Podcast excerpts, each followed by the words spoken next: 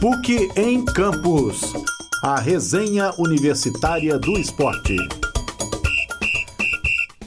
Muito boa tarde, amigo ouvinte da Rádio Online PUC Minas São Gabriel. Está no ar o PUC em Campos, mais uma edição. Hoje, sexta-feira, 19 de outubro de 2018. Vamos aos destaques desta sexta, 19 de outubro. Marina Avelar está chegando. Boa tarde, Marina. Boa tarde, Getúlio. Boa tarde, ouvintes da Rádio Online. Hoje a gente tem os destaques do campeão da Copa do Brasil, Cruzeiro, né? A trigésima rodada do Brasileirão. O Largue largou o Atlético. E o Gabigol no Cruzeiro. Temos o vôlei feminino também, a final. E outros assuntos do futebol internacional. Pois é, está começando então o PUC em Campos com estes e outros destaques. PUC em Campos é o programa de esportes produzido pelo Lab SG, o Lab Áudio aqui da PUC Minas, né, com a participação dos alunos de jornalismo. Né, Marina Avelar, eu sou Getúlio Nuremberg e agradeço aqui hoje nos trabalhos técnicos e também supervisão Alexandre Morato, Cris Lacerda e vamos começar logo falando da Copa do Brasil, né? Cruzeiro ainda vivendo os humores, vivendo a alegria, ainda comemorando o título conquistado na quarta-feira, o título inédito de ex-campeão da Copa do Brasil. Agora o Cruzeiro se isolou nas conquistas dos títulos da Copa do Brasil na sua trigésima edição.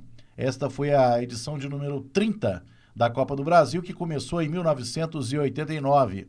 O Cruzeiro venceu as edições de 93 sobre o Grêmio, 96 sobre o Palmeiras, 2000 sobre o São Paulo, 2003 sobre o Flamengo, 2017 de novo sobre o Flamengo e 2018 sobre o Corinthians. Detalhes sobre esse jogo, detalhes sobre os desdobramentos, Marina? É, Getúlio, como você disse, o time Celeste se tornou o maior vencedor. Ele assumiu o feito na última quarta-feira, mas ele também se tornou o primeiro a ganhar dois jogos seguidos, né? Ano passado. Dois títulos seguidos. Isso, dois títulos. Ele, e dois jogos também, né? Porque ele foi vitorioso no primeiro jogo e no segundo jogo também, mas esse, esse feito já havia acontecido em 2014 contra o Cruzeiro, né? O Atlético contra o Cruzeiro também conseguiu o feito de ganhar os dois jogos. Mas esse jogo, apesar de esperarmos polêmica, já que é um jogo contra o Corinthians, na minha opinião, o árbitro foi bem, Getúlio. Ele anulou um gol do Pedrinho que poderia levar esse jogo para os pênaltis. O, os times, diferente do primeiro jogo, Ambos mostraram interesse em marcar gols. Não foi um jogo apático e lento como o primeiro, foi um jogo bem dinâmico, podemos dizer assim. Muito bem os times. Tanto o Cruzeiro que resolveu o jogo aos pés do Arrascaeta, né? O Arrascaeta que a gente havia comentado nos últimos programas que não iria jogar já que ele estava servindo a seleção uruguaia, mas o Cruzeiro fez um esquema de guerra aí, conseguiu trazer o uruguaio para jogar essa final. Cruzeiro gastou cerca de 60 mil reais, né, um pouco mais, para garantir que o Arrascaeta estivesse em São Paulo a tempo de poder participar, ainda que fosse no segundo tempo. E valeu a pena, né? Valeu, valeu a, a, pena. todo o esforço que o Itair Machado, vice-presidente de futebol do Cruzeiro, fez para ter o Arrascaeta, porque saiu dos pés dele o gol que garantiu a vitória e também o título para o Cruzeiro. O Arrascaeta chegou na quarta-feira, seis horas antes do jogo começar. E jogou a parte. Os, jogou apenas 30 minutos, né? Ele entrou no segundo tempo, mas conseguiu fazer um golaço meia celeste. Pois é. E um jogo cheio de polêmicas também, né? Um jogo em que o VAR novamente entrou em ação. Mas, diferentemente do primeiro jogo, quando dois, é, no, diferentemente do jogo do Palmeiras, né? Em que dois gols, um pênalti foi anulado e um gol também foi anulado. Agora, é, no caso do Cruzeiro, desta vez o VAR ele atuou é, na, em relação a um pênalti que não para anular, mas para marcar o pênalti, né? Depois do lance já ter ocorrido e um gol que chegou a ser marcado pelo Corinthians, pelo Pedrinho, que tinha acabado de entrar no jogo, mas como havia uma falta antes do lance do Pedrinho, que chutou de fora da área, um golaço, diga-se de passagem, só que o gol não valeu, porque houve falta do Jadson no Dedé. O Jadson tocou o braço ah, na região ali do peito do Dedé, o, Dedé chegou a levar a mão ao rosto, mas na verdade tocou ali na parte mais su, superior do peito, né? E aí o Dedé acabou caindo e o VAR ajudou o juiz a decidir pela anulação do gol do Corinthians, que seria o segundo gol. A história do jogo seria outra, né? Porque àquela altura estava empatado, estava em 1 a 1, porque o Corinthians tinha feito o gol com o Jadson no, no, no início do segundo tempo, por causa daquele pênalti que foi marcado com a ajuda do VAR, e depois é, o, o Corinthians acabou virando, e com aquele placar o jogo iria para os pênaltis. Com a anulação, voltou para o placar de 1 a 1 e o Cruzeiro conseguiu fazer aos 37 minutos do segundo tempo o gol com a Rascaeta numa arrancada do Raniel o Raniel tocou para o Arrascaeta e o Arrascaeta ganhou da, da zaga do Corinthians na velocidade e tocou na saída do goleiro Cássio. É, Getúlio, você citou aí o Dedé e esses últimos anos do Dedé foi um pouco tenso, né? Ninguém esperava o Dedé voltar da forma que voltou. O Dedé é um mito, podemos dizer assim, e nos anos de 2015 e 2016, ele passou por três cirurgias, cirurgias e só voltou aos gramados em 2017. E em 2017, ele também precisou passar por uma nova cirurgia no joelho e ficou sem previsão de retorno, né? Esse ano ele reestreou pelo Cruzeiro no Mineiro, foi convocado pela seleção brasileira e aí hoje está levantando a taça da Copa do Brasil. O Dedé, que é um gigante, podemos dizer assim. Por isso, que a Comembol não quis deixar ele jogar contra o Boca e ter, arrumou aquela confusão toda. É muito medo do gigante do Cruzeiro, né, não, Getúlio? É, pois é, este foi um ano realmente iluminado para o Dedé, para compensar os anos anteriores, né, em que ele não teve é, sorte. Ele ficou bastante tempo se recuperando de graves lesões no joelho, né? Então, o Dedé, mais do que merecido, está ganhando, está recebendo aí os louros, né, da sua é, da sua, do, do, seu empenho, da sua determinação, da sua vontade, né? Acima de tudo, de superar os obstáculos. Então, o Dedé está colhendo o que plantou, né? Durante essa temporada, ele foi um zagueiro que se destacou, ele melhorou a zaga, a zaga do Cruzeiro, né? A zaga do Cruzeiro, ela vinha sendo muito vazada, e a entrada do Dedé garantiu não só um fortalecimento da zaga, como também uma presença marcante no ataque com as bolas aéreas, né? Nesse jogo mesmo da final contra o Corinthians, o Dedé levou, deu uma cabeçada, né, que a bola bateu na trave, né? Seria um gol do Cruzeiro se não fosse a, o poste, né? Então o Dedé realmente merece esses louros. Ele chegou a ser convocado naquela lista, né? Aquela pré-lista do Tite para a Copa do Mundo 2018, acabou não indo, né? Mas mostrou depois que talvez o Tite é, tinha motivos para se arrepender, né? É, porque poderia ter feito a diferença a presença do Dedé na Copa é, da Rússia.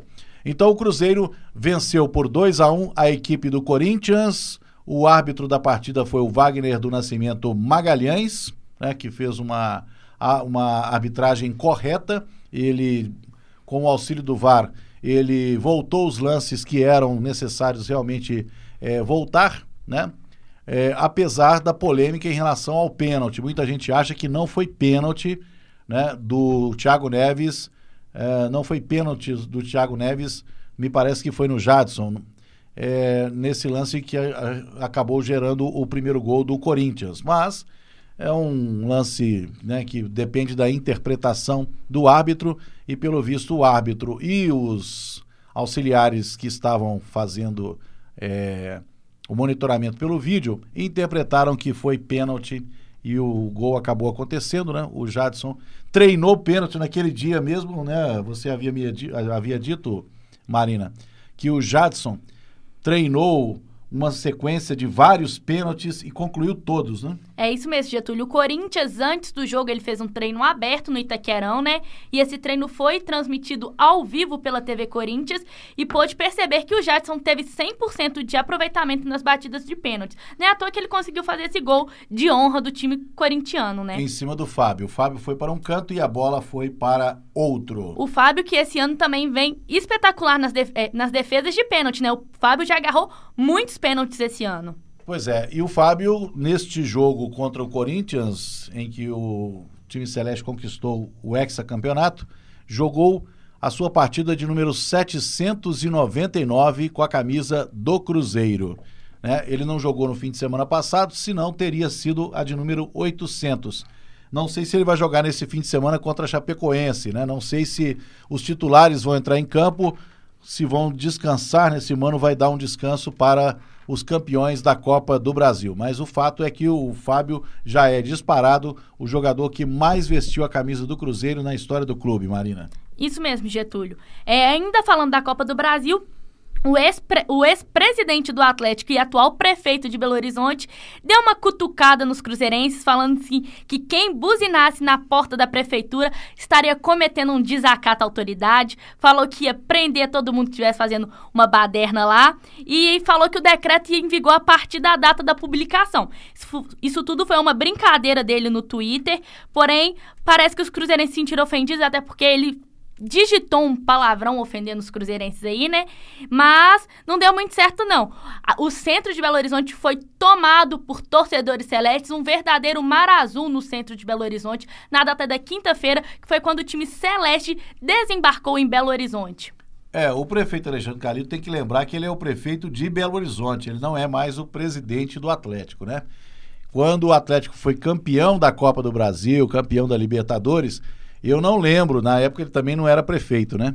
Mas eu não lembro dele ter feito alguma manifestação contrária. E se fosse o caso agora, se o Atlético fosse o campeão da Copa do Brasil, se ele iria fazer alguma restrição a a carreata do time do Atlético, né, da manifestação dos atleticanos na Avenida Afonso Pena. Pelo contrário, acredito que ele até ia se juntar a ela, né? Então o Calil tem que lembrar que ele não é ele não é presidente do Atlético, ele é prefeito de Belo Horizonte. Então ele tem que ser o prefeito de todos os Belo Horizontinos, sejam cruzeirenses, atleticanos ou americanos ou qualquer outro clube que a pessoa que mora em Belo Horizonte, né, abrace. Mais algum destaque aí sobre Copa do Brasil, Marina? Tem sim, Getúlio. É, o Thiago Neves, ele estava muito feliz com a comemoração, né? Gravou vários vídeos no seu perfil social, também zoando os torcedores atleticanos. Porém, teve um problema aí. A torcida do Atlético, parte da torcida do Atlético, achou tal atitude de, do jogador é, maldosa, é como é que eu posso dizer assim, é desrespeitosa. Desrespeitosa. E aí começou a divulgar nas redes sociais o endereço da escola do filho do Thiago Neves. O Thiago Neves ficou um pouco preocupado com essas ameaças e na data de hoje, Getúlio, ele postou um vídeo se desculpando com os torcedores atleticanos, falando que ele sim, sim havia se exaltado, porém vale lembrar que são brincadeiras saudáveis, né? E a gente é contra qualquer tipo de violência que venha acontecer que vem acontecendo aí, né?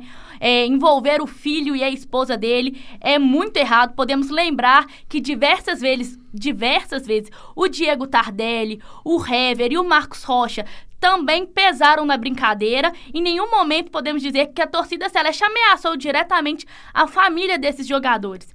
Então tem que ficar esperto aí, porque não passou de uma brincadeira, já que o futebol tem que ser assim, né? Saudável diferente do que pode estar tá acontecendo aí nos dias de hoje.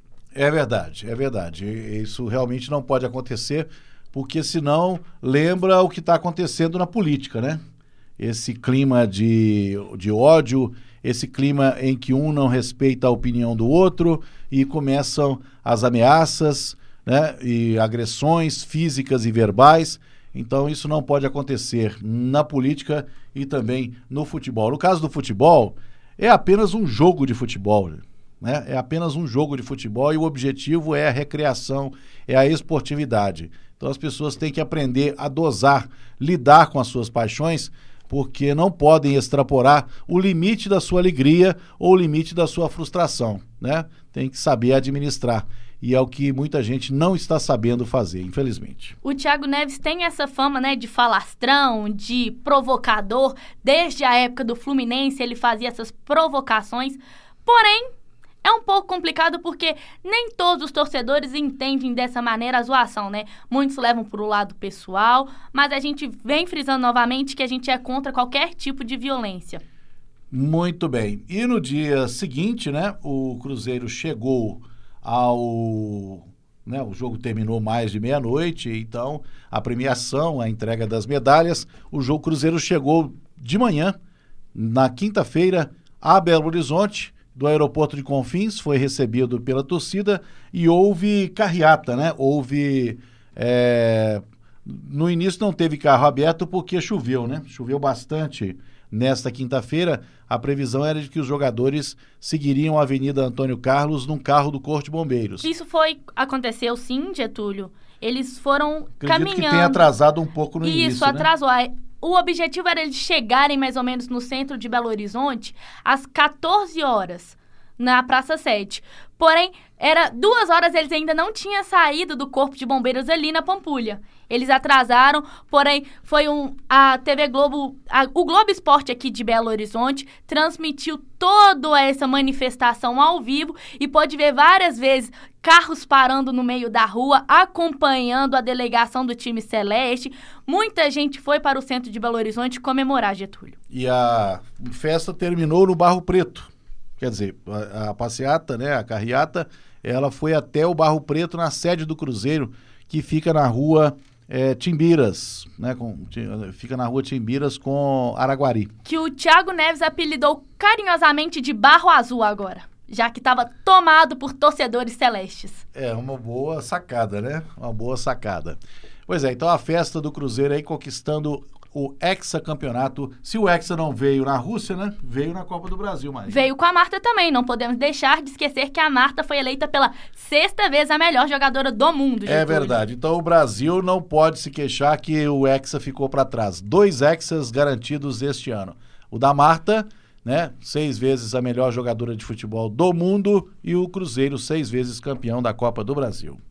Pois bem, vamos para o intervalo. Daqui a pouco vamos falar de Atlético. O Atlético está de técnico novo. Quer dizer, não tão novo assim, né? Não tão novo assim. É a quarta ou quinta passagem do Levir Coupe, é a quinta passagem do Levir Coupe pelo Clube Atlético Mineiro e vamos falar sobre isso depois do intervalo.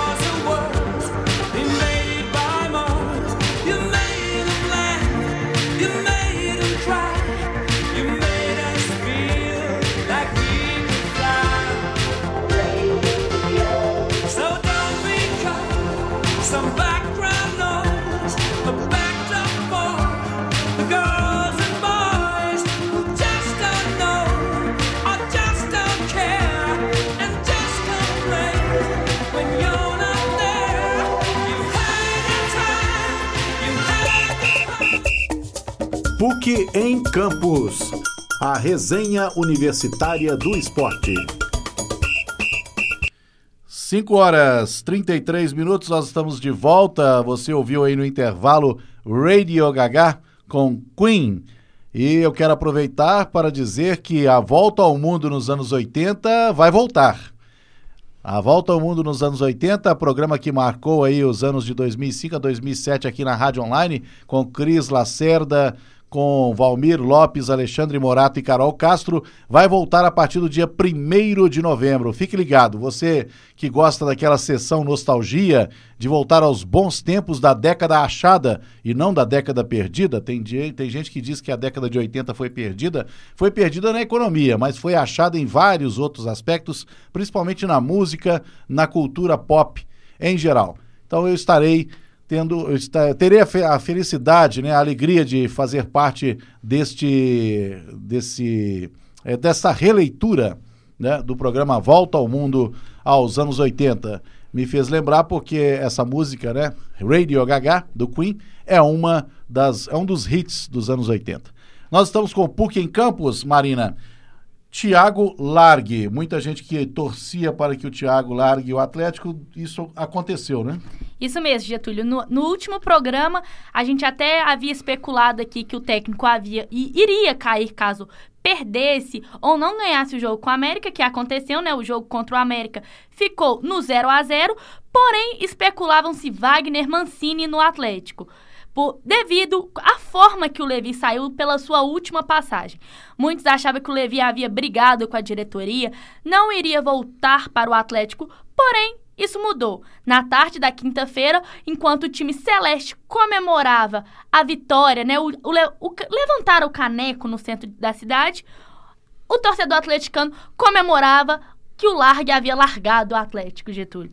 O Levi chegou aqui na quinta-feira, já falou tro- pro torcedor atleticano preparar o coração, que vão vir fortes emoções. A nossa ouvinte também, né, na nossa audiência aqui, a Luana Pedra, né, gostou muito quando você falou do Tiago Largue, né? Vale lembrar que esse trocadilho foi feito por você, Getúlio. Eu só parafraseei ele. Tá certo. A Luana que com você e a Marina eh, Gomes, né, dividem a produção e apresentação do Hat Trick das Minas. Isso mesmo, Getúlio. A gente faz um bate-bola também diferente dos outros programas aqui na Rádio Online. Ok, Marina. O Thiago Largue saiu magoado, saiu ah, essa relação dele com o Atlético ficou manchada? Então, Getúlio, na coletiva do Levir, ele falou assim que era pro Thiago Largue não ficar chateado, porque diversas vezes isso já aconteceu com ele, de ser trocar do técnico ser apresentado, já ter uma conversa feita com os dirigentes antes dele saber que ele ia ser demitido. Foi o que aconteceu com o Levi e com o Thiago Largue, né? Então o Levi também deu uma alfinetada na Deu na do diretoria, Atlético, já né? que a diretoria do Atlético tá trocando demais de técnicos, né? Porém, ele criticou a forma que essa conduta foi feita, mas diz que isso já aconteceu com ele diversas vezes, que é pro Largue não se sentir chateado, podemos dizer assim, né? O Largue não esperava a demissão, os jogadores também não sabiam de nada, porque antes do anúncio do- da demissão do Thiago Largue, vários jogadores haviam apoiado, falando que ia dar tudo certo, já que a torcida está pegando no pé com a vaga na pré-Libertadores que o Atlético corre o risco de perder para o Santos, mas isso diz o Levi que vai conseguir consertar, que é para o torcedor preparar o coração, Getúlio. Sim, é, parece que o Thiago Largue chegou a ser convidado para permanecer na comissão técnica, mas não quis. É, Getúlio, às vezes ele tá um chateado, né? O que a gente não sabe o que pode acontecer agora. Porque ele fazia parte da comissão técnica do Oswaldo Oliveira, né? Isso, ele era o auxiliar do Oswaldo e quando teve aquele problema que, com o jornalista, né? O jornalista Léo Léo Gomide, da Gomide. Rádio Inconfidência. E aí ele assumiu. Muitos achavam que após a Copa do Mundo o Atlético ia anunciar um novo técnico, porém o Thiago Largue foi efetivado. O Thiago Largue conseguiu boas vitórias, podemos dizer assim, porém a torcida não gostava do estilo do Thiago Largue, já que o Thiago Largue é um técnico novo, inexperiente, podemos dizer assim, mas o que mais chama a atenção é que muitos vêm dizendo que o Thiago Largue não conseguia escalar o time do Atlético, que o time do Atlético estava sendo escalado pelo diretor, o Galo.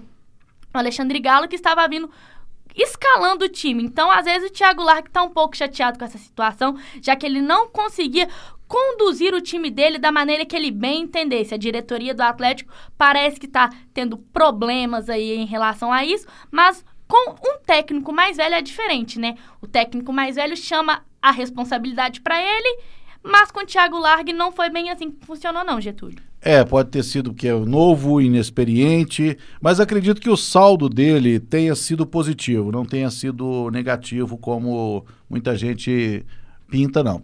Porque você tem que verificar, né, o time que foi entregue a ele. E o time do Atlético antes da Copa era melhor do que esse time que está aí.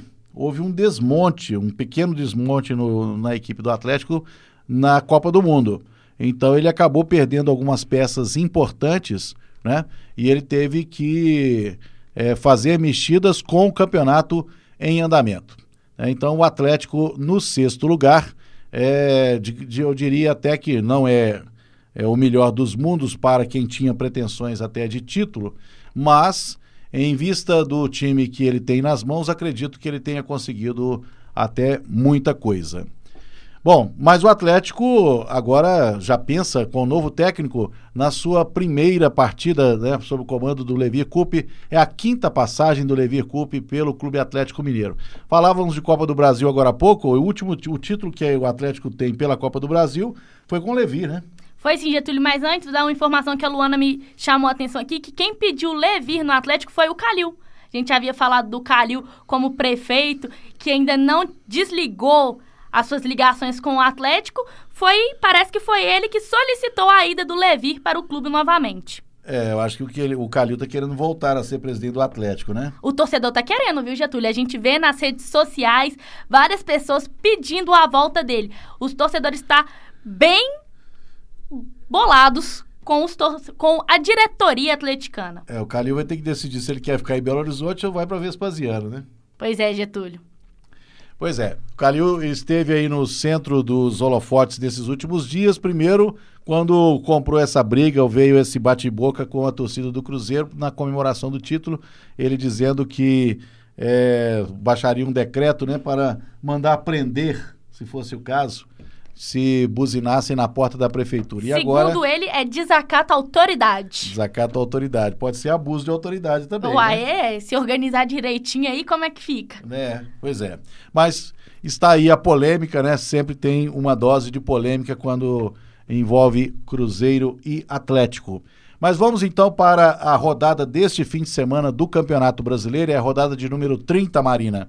O Atlético então vai é, estrear, na verdade é uma estreia entre aspas, porque é a quinta passagem do Levir pelo clube. E o Atlético tem esse desafio aí de permanecer pelo menos na sexta posição para garantir uma vaga na pré-Libertadores. É, Getúlio, o Atlético vai enfrentar o Fluminense fora de casa no Newton Santos às 4 horas da tarde do domingo, Getúlio. O Fluminense que deve vir com o time reserva, já que está disputando a Sul-Americana, né? E o jogo é na próxima semana. Então o Atlético tem tudo aí para tentar arrancar pelo menos um empate, né? Para não perder os pontos e cair na posição da tabela. Logo em seguida, tem no sábado abre o jogo América e Grêmio. América que a gente havia falado, né, no último programa que o Adilson Batista conseguia manter bons feitos em cima do Atlético, conseguiu. Não perdeu o jogo, né? Ficou 0 a 0, conseguiu manter o jogo fechadinho aí. O América que vem sendo uma das surpresas. Eu venho falar novamente, né, que o América vem sendo uma surpresa no Brasileiro. O outro jogo do sábado é Botafogo e Bahia. São Paulo e Atlético Paranaense também fazem o último jogo. O último jogo não, porque tem Esporte Vasco também no mesmo horário, às 7 horas. Então são quatro jogos da trigésima rodada do Campeonato Brasileiro Série A no sábado, né? Isso. Vamos recapitular: América e Grêmio, Botafogo e Bahia, São Paulo e Atlético Paranaense, Esporte Recife e Vasco da Gama. América e Grêmio, Botafogo e Bahia às 4 horas. E às 7 da noite, São Paulo e Atlético Paranaense, Esporte e Vasco. E a rodada continua no domingo, Marina. Isso, Getúlio. Mas antes, Esporte Vasco é aquele time que tá naquela pendura, né? Quem vai ficar na vaga da, do rebaixamento ali, né? Já que Esporte e o Vasco quando um perde, o outro sai, quando um ganha, o outro entra, até essa confusão. Podemos chamar assim que é um jogo de seis pontos para os dois times. Eles estão fazendo aquele jogo de resta um, né? Isso. O jogo de domingo ele começa com Vitória e Corinthians. O Corinthians precisa dessa vitória pro torcedor corintiano não ficar chateado já que perdeu a Copa do Brasil em casa pro time celeste, Getúlio. Fluminense e Atlético, como a gente havia falado aqui. Palmeiras e Ceará, Cruzeiro e Chapecoense. Paraná e Flamengo e Internacional e Santos encerra a trigésima rodada. Internacional e Santos vai ser na segunda, né? Isso, ó. Perdi aqui, Getúlio, não prestei atenção. É, a No rodada Beira será Rio. encerrada na segunda-feira, às 8 da noite, com o jogo Internacional e Santos. Um jogo importante, né? Porque o Internacional briga para voltar à primeira posição, né? Briga para encostar no Palmeiras e o Santos briga para garantir a sua posição aí de quinto colocado, né? O Santos está em sétimo. sétimo, e ameaçando a posição do Atlético. Então o Atlético precisa vencer, né, para precisa vencer o Fluminense para não ver a sua posição tomada pelo Santos, que vai enfrentar o Internacional, também não é um desafio fácil. Vale lembrar que nesse fim de semana tem dois jogos no estádio Independência, né, na Arena Independência.